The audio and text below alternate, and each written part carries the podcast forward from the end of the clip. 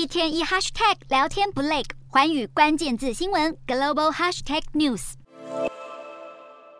美国上周被解雇的员工数字小于预期，今夏的经济成长也比预测更强劲。这些经济报告表现比预期中的亮眼，让市场担忧联准会将持续紧缩，把利率维持在高档。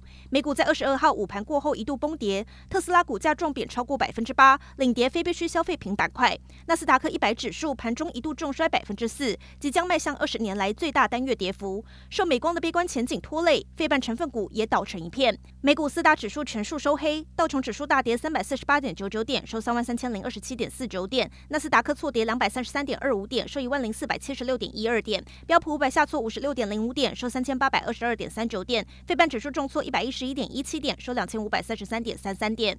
欧洲股市方面，股市在早盘延续涨势，但在美股开盘后，科技股领跌。欧洲三大股市也全数收黑。英国股市下挫二十八点零四点，收七千四百六十九点二八点；德国股市下跌一百八十三点七五点，收一万三千九百一十四点零七点；法国股市下挫六十二点二七点，收六千五百一十七点九七点。以上就是今天的欧美股动态。